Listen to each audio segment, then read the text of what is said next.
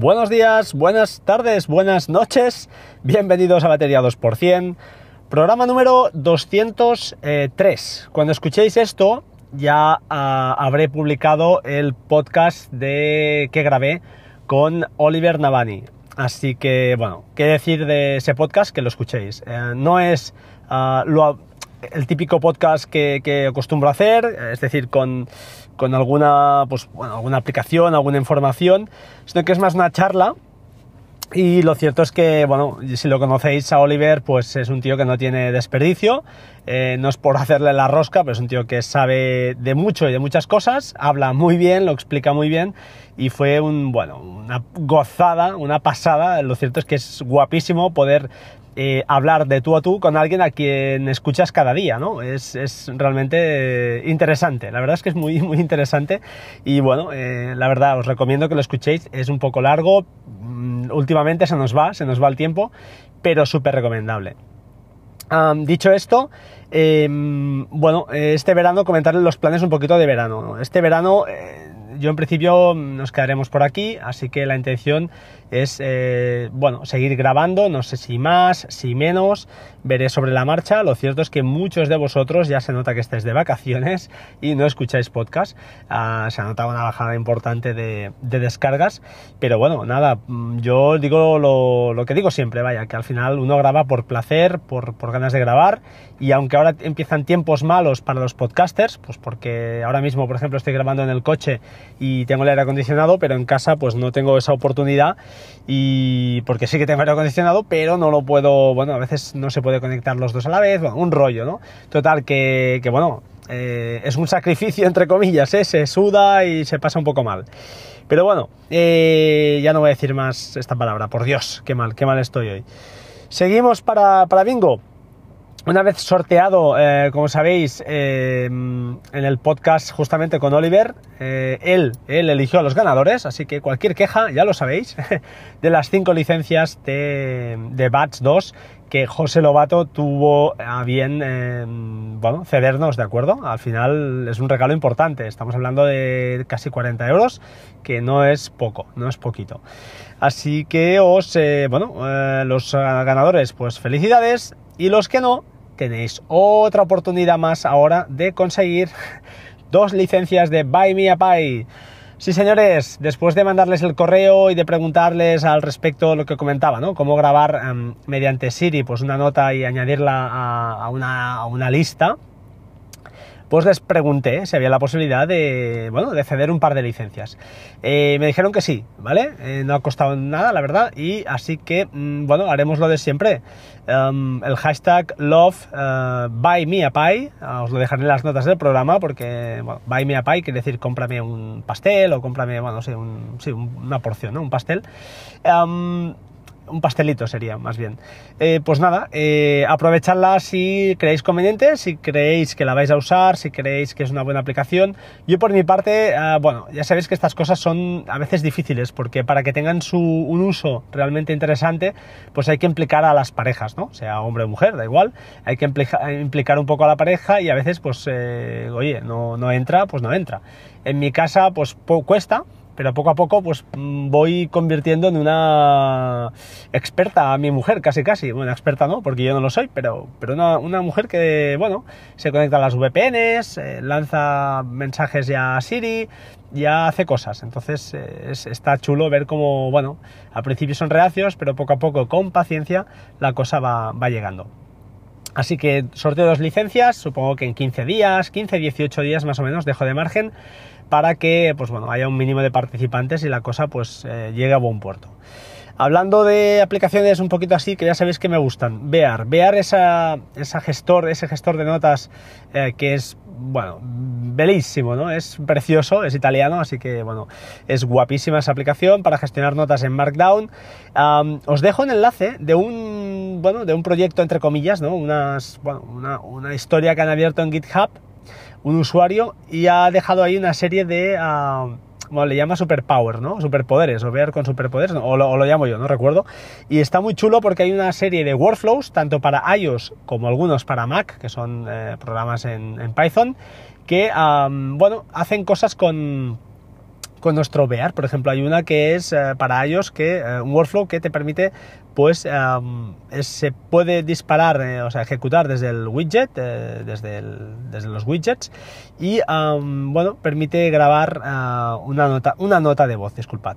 Hay otros que sirven pues desde Mac, por ejemplo, estoy leyendo el segundo para exportar Apple Notes a, a Bear. Está muy interesante, además incluye el título, los encabezados, enlaces, negritas, itálica, listas, imágenes y ficheros, o sea, muy, muy currado.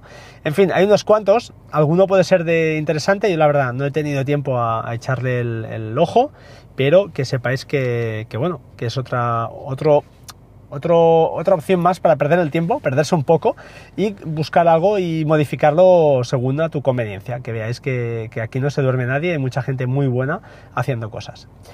Segundo punto del día que tenía hoy Ah, es eh, PI o bueno, Payhole, que es ah, el servicio que Eduardo Collado tuvo a bien eh, explicar en su podcast. Si no lo escucháis, os dejo el enlace a, su programa, en este caso a, este programa en concreto.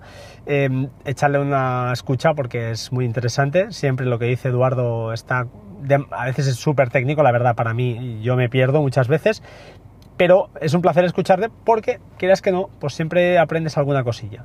Y Payhole lo que es básicamente es un, bueno, es lo que, ya os lo diré, ah, es un, servicio que te instalas, eh, hay varias maneras, él lo explica cómo instalarlo en Linux, puro y duro, que es muy fácil también por lo que comenta él, en Raspberry Pi, yo lo, probé en su día, y ahora mismo lo tengo instalado en, eh, Docker, ¿vale? Eh, ¿Qué hace esto? Pues bueno, es un, servidor de DNS. Lo que hace es que cada vez que, lo explica mejor Eduardo que yo. Cada vez que tú haces una petición a una web, en teoría son unos numeritos. Y estos numeritos, pues para que sea más fácil acordarnos, pues nosotros hablamos de google.com, de, yo qué sé, de naseros.com, así, ¿no? lo que hace un servidor de DNS, pues es convertir estos nombres, perdón, estos estos numeritos, estos nombres y a la inversa, ¿vale? Básicamente lo que hace es pues, que tú cuando escribas google.com sepa a qué números ir y dónde ir y para que la página te aparezca. Así dicho de forma muy sencilla y de forma a nivel cuñado, que es el nivel que yo sé y que yo tengo. Eh, bueno, al final lo que hace esto es te lo instalas en tu propio, en tu, en propio NAS, en este caso, en Docker, que lo puedes instalar en tu Mac mini también, en mi caso yo tengo en un Mac también, tengo Docker instalado, o sea, se puede instalar en cualquier parte. Y lo que nos, permite es que tiene 127.000 y pico sitios de publicidad identificados, con lo que la navegación es ah, brutal. Aparte de que es más rápida, ahorras datos, ahorras ancho de banda y ah, te permite además añadir bloqueo de sitios, listas blancas, eh, te hace unas estadísticas así muy chulas y muy, muy virgueras y la manera de instalarlo pues él lo explica muy bien. Al final es relativamente fácil, con el Docker una vez instalado y corriendo en el NAS lo que tienes que hacer es, en mi caso, ir al router, que es lo más fácil, y cambiar la DNS, la primaria, eh, por la IP, del, eh, la IP local del NAS, ¿vale? 192, 168.1. lo que sea. Y entonces, en mi caso, entonces lo que hará cada vez que tú hagas una petición a una página web, irá a través del DNS. Consejo, eh, hacedlo a nivel de router, no lo hagáis a nivel de dispositivo. Y segundo, segundo consejo, eh, poned en la segunda DNS del router, poned una que sea, pues ya es la que queráis. Si no es Google porque rollo privacidad y tal, la de Cloudflare tampoco parecía que era muy segura ahora porque vi un tweet de, de Rubik, de Rubén Rodríguez, indicando que era susceptible a ataques eh, de dos, creo, o algo así, no recuerdo, no recuerdo, pero era, tampoco era 100% segura. No sé, las que queráis, yo no recuerdo cuál tengo, creo que tengo Cloudflare, es decir, 1.1.1.1, pero oye, al gusto del consumidor, ¿vale? Lo digo porque si por lo que sea el, el NAS cae, que no cae nunca, pero cae el servicio, por ejemplo, que también puedes decir que se levante automáticamente, pero da igual, cae por lo que sea, o se va la luz y vosotros no estáis en casa, la gente se recupera la luz y el NAS se queda apagado y entonces los que están en casa no pueden navegar, tendréis un problema, tendréis bronca y no vale la pena. Así que el consejo es hacerlo así. ¿Vale? Os dejo dos enlaces, uno el podcast de Eduardo y el otro pues una web donde explica cómo instalarlo en Docker, eh, en un Synology además, o sea, súper fácil y muy sencillito. Eh, la versión, la derivada, sería eh, pues decir, oye, cuando me conecto por VPN también fuera a través del DNS. Yo no he hecho eso. Yo cuando estoy fuera de casa y si navego por internet, eh, es decir, con datos y tal, eh, primera que no acostumbro a navegar vía VPN, a no ser que utilice una Wi-Fi pública, que intento no tirar de ella, porque con las tarifas de datos que hay hoy en día, pues intento ya no hacerlo. Pero de todas maneras tengo OneBlocker, una aplicación que recomendó y creo que habló de, él, eh, de ella, disculpad, tanto Vitici como mm, el amigo Decker en su, en su podcast también lo comentó. Es una una buena aplicación de pago cara, pero realmente filtra bastante, bastante bien, mm, por no decir muy bien el contenido, ¿vale? Os también la dejo aquí el enlace, eso a gusto del consumidor, aquel que crea conveniente gastarse el dinero en aplicaciones, pues ahí la tiene la opción. Y si no, pues siempre tenéis la otra vertiente, que es investigar un poquito cómo, eh, pues eso, navegar a través de VPN siempre, cuando estéis fuera de casa, y uh, usar pues eh, PI Hole para eh, filtrar contenido, sería otra, otra opción.